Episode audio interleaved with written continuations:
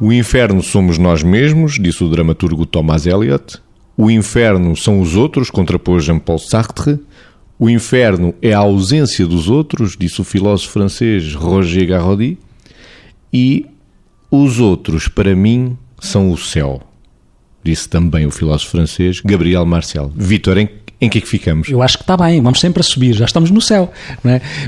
Lá está, quer dizer, naquilo que dizíamos, como é que nós nos identificamos com esta com esta construção destes autores e vamos identificando mais ou menos conforme a nossa, a nossa forma de estar na vida e a nossa visão do mundo.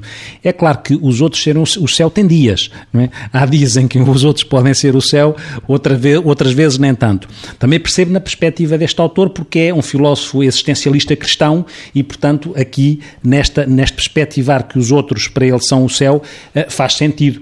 A mim faz-me também mais sentido estas construções, como eu digo, por uma questão temperamental, porque também acho que a mim dá-me mais jeito estar na vida numa perspectiva uh, mais otimista e mais construtiva do que o contrário, mas admito que outras pessoas vejam de outra maneira.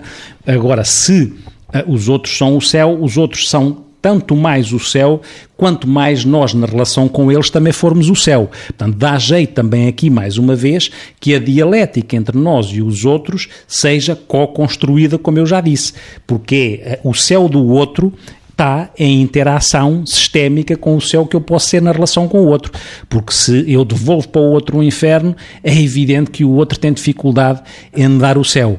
Não é? Mesmo que, à luz da, da perspectiva mais cristã, dar a outra face, mas eu acho que deve-se dar a outra face fazendo alguma pedagogia e dizendo, bom, para a próxima vez não me faças isso, não, não estou outra face. Tem que haver alguma pedagogia nisto. Portanto, tem, tem que haver aqui uma, um registro sistémico entre céus ou então entre infernos. O inferno e o céu, Margarida. Bolas. Bom, eu diria que uh, neste desafio do céu podemos uh, aprender e partilhar o céu com os outros, não é? E podemos fazer o céu na Terra, está um bocadinho o céu neste sentido, não é? Podemos fazer isto e isto faz-se em conjunto, isto, enfim, podemos todos contribuir, mas fazemos se estivermos em relação uns com os outros. Agora, um, quando, quando eu sinto eh, esta vontade de dizer uh, o céu são os outros ou o céu, os outros são o céu, claro que sim, se nós virmos em cada outro uma, uma expressão, hum, enfim, para nós católicos, uma expressão ver Jesus em cada outro, mesmo naquilo que nos contraria, claro que sim. Agora, um, às vezes os outros não nos fazem sentir o céu, nem nos fazem sentir que são o céu.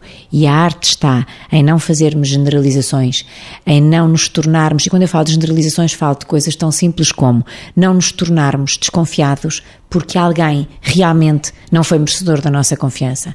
Não nos tornarmos arrogantes porque alguém foi arrogante connosco e nós lhe estamos a reagir da mesma maneira para não nos deixarmos a machucar. Ou seja, aprendermos e partilharmos com os outros o céu, mas não desaprendermos com aqueles que destroem o céu, não desaprendermos verdadeiramente uh, aquilo que pode ser uh, bom, porque os outros também podem ser uma lição do que não presta. E, portanto, não façamos generalizações.